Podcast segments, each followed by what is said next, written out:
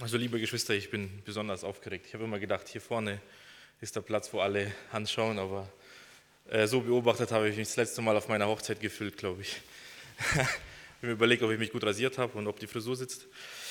Auf jeden Fall äh, wollen die Verse 22 und 23 lesen. Petrus äh, spricht, ja, auf jeden Fall, ich habe sogar die Bibel verkehrt rum hingelegt. So, jetzt passt es. Wir lesen die Verse 22 und 23. Darum tu Buße für diese deine Bosheit und bitte den Herrn, ob dir vergeben werden möge, das Trachten deines Herzens. Denn ich sehe, dass du voll bitterer Galle bist und verstrickt in Ungerechtigkeit. Die Apostelgeschichte die schildert ja, wie sich die Gemeinde immer mehr ausgebreitet hat, ähm, von Jerusalem, dann äh, zu, äh, in Judäa, dann zu den Samaritern und dann zu den Heiden. Und Lukas macht das ganz geschickt.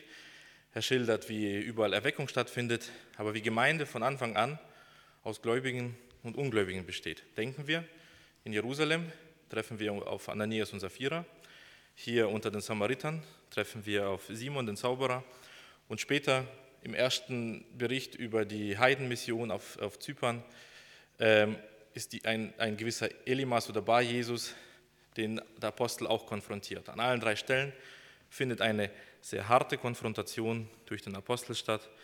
Äh, dass du verdammt werdest mit deinem Geld, heißt das hier in meiner Übersetzung, ist ja schon ein sehr hartes Urteil. Da kann man sich fragen, flucht hier der Apostel? Äh, was das unterstreichen soll, ist einfach, was hier stattfindet, nämlich äh, der Ausschluss aus der Gemeinschaft der Heiligen, also die Exkommunikation. Und ähm, Tatsache ist, wie Bruder Dering das geschildert hat, ist, er wurde getauft, er war in der Gemeinde und offensichtlich ist es am Anfang nicht aufgefallen und erst in diesem Prozess, wie die Apostel Hände aufgelegt haben, ist das dann aufgeflogen. Und manchmal gelingt es Menschen bis auf die heutige Zeit, äh, eben als sich, also, oder besser gesagt, vielleicht anders ausgedrückt. Wir als Menschen werden nie ganz genau sagen können, wer von der sichtbaren Gemeinde zu der echten, wirklichen, unsichtbaren Gemeinde gehört. Da müssen wir natürlich an das Gleichnis denken vom Unkraut unter dem Weizen. Ähm, wir können das nicht rausreißen. Wenn wir anfangen würden, da zu klären, würden wir es falsch machen. Aber wir wissen, dass natürlich irgendwann der Tag kommen wird, der alles offenbar werden wird lassen. Interessant ist, äh, dass hier auch deutlich wird, und eigentlich in allen drei Fällen, dass die, dieser Ausschluss diese Exkommunikation, die im Neuen Testament sonst sehr selten vorkommt, ähm, natürlich mit der bestimmten Absicht geschieht, nämlich immer da, dazu, den Menschen zurechtzubringen.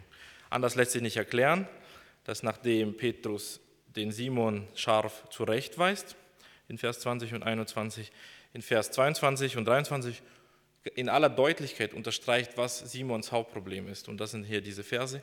Äh, Simon, äh, Entschuldigung, Petrus macht Simon deutlich, dass das, was er wirklich braucht, Buße ist und Umkehr. Und das ist, denke ich, etwas, von dem wir auch lernen können, wenn wir im Umgang sind mit Leuten, die aus der Welt sind oder allgemein mit unseren Mitmenschen, die von der Sünde überwältigt sind, dann ist das immer unsere Aufgabe, die Notwendigkeit der Buße zu unterstreichen. Und Petrus äh, spart hier wirklich nicht, nicht mit, mit, mit, der, mit, der, ja, mit der Deutlichkeit, wie er das darstellen möchte, wie, wie dringend Simon eigentlich Buße tun kann. Das wird vor allem deutlich, dass er ihm sagt, äh, bitte den Herrn, ob dir vergeben werden möge. Bruder Waldemar hat aus seiner Übersetzung vorgelesen, wo es heißt, ob dir vielleicht vergeben werden möge. Ja, will Gott nicht vergeben. Will Gott nicht vergeben, wenn er Buße tun? Was, was ist hier los? Und das Problem ist, dass, dass Petrus hier diesen Ton wählt. Er möchte eigentlich damit unterstreichen, Simon, ich weiß, dass Gott vergibt, auch grobe Sünden, auch in der Sünde, in der du steckst.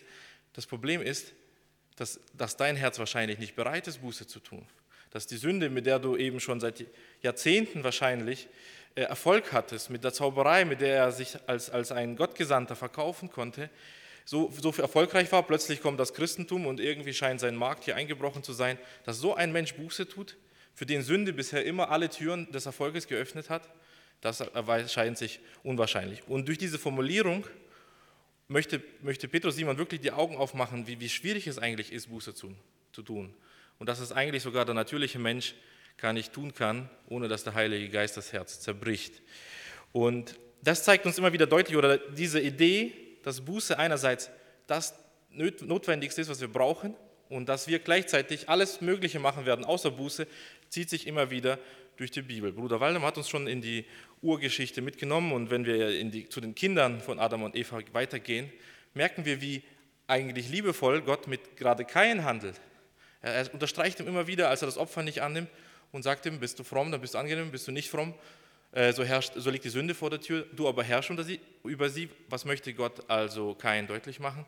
Schau, die Sünde ist überall in deinem Leben, wie willst du sie kontrollieren? Das heißt, er legt ihm, er legt ihm eigentlich nahe, du musst umkehren, aber Kain sagt, nein, ich brauche keine Umkehr. Als Kain seinen Bruder umbringt, Abel, spricht Gott wieder zu, äh, zu Kain und sagt, wo ist dein Bruder? Und dann ähm, hat Kain wieder eine Ausrede, sagt, soll ich meines Bruders Hüter sein? Das heißt, jetzt sagt er, nein, ich, ich, ich will keine Buße tun. Und als Gott wieder mit Kain spricht und Kain wegziehen muss, macht, unterstreicht ihm eigentlich wieder die Gnade, die möglich ist, aber Kain sagt, nein, ich, ich, ich glaube nicht oder ich kann nicht mehr Buße tun. Und so springt der Mensch eigentlich in seiner Selbstrechtfertigung von, ich will nicht Buße tun, ich brauche nicht Buße tun und ich kann nicht Buße tun, je nachdem, ob er jetzt verzweifelt oder hochmütig ist, greift er, sich zu, greift er zu der Ausrede, die ihm gerade angenehm erscheint. Und das zeigt uns, wie weit entfernt wir oft von echter Buße sind. Äh, Petrus sagt, unterstreicht also in aller, Notwendigkeit, äh, in aller Deutlichkeit die Notwendigkeit der Buße, der Umkehr zu Gott. Er tut es auch in der Gewissheit, dass der Mensch eben keine Buße tun will, wie wir schon gesehen haben, durch den Verweis, ob dir vergeben werden möge, das Trachten deines Herzens. Petrus verpasst aber auch nicht die Gelegenheit zu zeigen, wofür Buße getan werden muss. Achten wir auf diese Aussage, das Trachten deines Herzens. Interessant ist, dass Petrus mit ihm nicht eine theologische Diskussion anfängt und sagt, ja, äh, Simon, wenn wir hier fertig sind, dann treffen wir uns abends und dann betrachten wir nochmal, was das Apostelamt lehrt und das, was das Heilige Geist bedeutet und wie das alles funktioniert. Er entdeckt, was die Motive für diese Frage sind, die Simon hier stellt, und er enttarnt sie. Und er, er lenkt sie darauf hin, wo die Bibel die Sünde und unser Hauptproblem immer wieder ausmacht, nämlich in unserem Herzen. Was ist das Trachten unseres Herzens? Das ist übrigens der Grund, warum Buße uns so schwer fällt, weil wir in unserem Innersten, in unserem Privatesten, was uns überhaupt gehört, eine Veränderung benötigen. Überlegen wir zum Beispiel, was uns 1. Mose 8, Vers 21 darüber lehrt, was denn in unserem Herzen vorgeht. Denn das Dichten und Trachten des menschlichen Herzens ist böse von Jugend auf.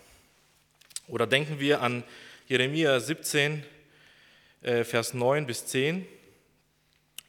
Ein äh, verzagt Ding ist das Herz, sagt Luther an der Stelle, und das macht nicht deutlich, was zum Beispiel selbst in der russischen Übersetzung sichtbar wird. Ich möchte das vorlesen, Jeremia 17,9. Лукаво сердце человеческое более всего и крайне испорчено.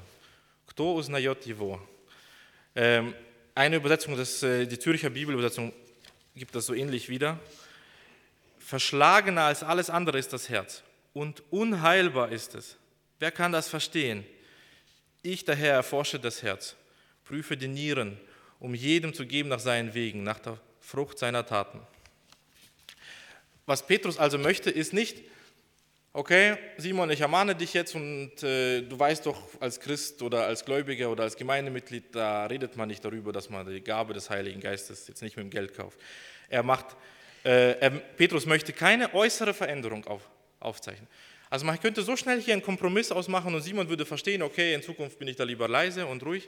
Nein, äh, Petrus findet sich nicht damit ab, er möchte äh, keine äußere Anpassung, sondern wirkliche innere Gesinnungsänderung. Also es wird ja immer wieder unterstrichen, dass das Wort Buße, Metanoia, Gesinnungsänderung bedeutet. Und das hat natürlich zahlreiche Lektionen für uns. Wenn jemand zum Beispiel ähm, Computerspielsüchtig oder, oder sonst irgendwie Nachrichtenlesesüchtig und was es sonst für Kontrollverluste heutzutage gibt, ist, ja, da könnte man sagen, okay, lass uns doch mal hier, morgen strengst du dich an, die letzte Woche hast du jeden Tag vier Stunden Computer gespielt, ab nächster Woche nur noch zwei Stunden.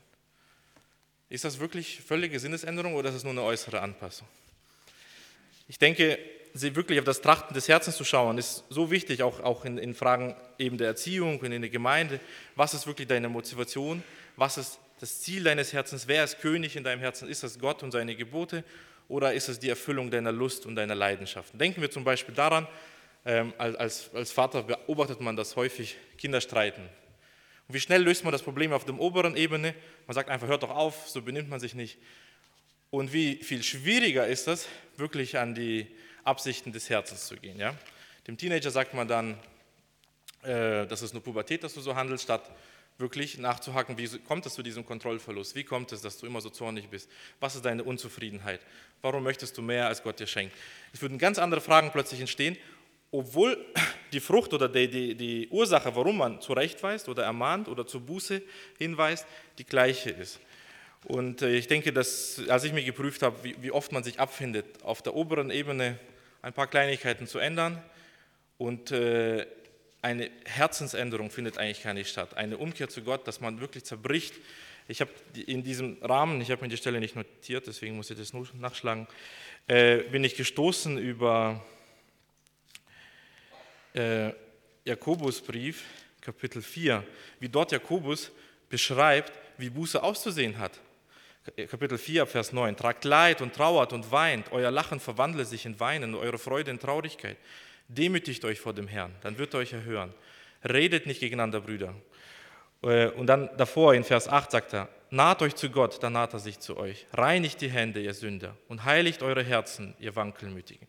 Hier beschreibt er, wie eine Heiligung des Herzens stattfindet. Buße hat immer zur Absicht, dass das Herz geheiligt wird. Dort, wo vorher Gier und Neid und Zank und Unzufriedenheit geherrscht haben, sollte Gottesfurcht und Demut und die Früchte des Geistes herrschen. Das sprich, Gott sollte die erste Stelle annehmen. Und wir, wir, wir verkaufen Buße oft so etwas Billiges. Also wie Jakobus hier beschreibt, lasst uns doch prüfen, wann haben wir mal so Buße getan, wie uns Jakobus 4, Vers 9 lehrt. Tragt Leid und trauert und weint. Euer Lachen verwandle sich in Weinen und eure Freude in Traurigkeit. Wann haben wir uns vor dem Herrn gedemütigt, Vers 10? Und tatsächlich ist es so, dass äh, Petrus genau diese Buße von Simon verlangt. Äh, spannend ist auch Vers 23, wenn ich sehe, dass du voll bitterer Galle bist. Hier spielt Petrus auf einen Vers aus 5. Buch Mose 29, 17 an.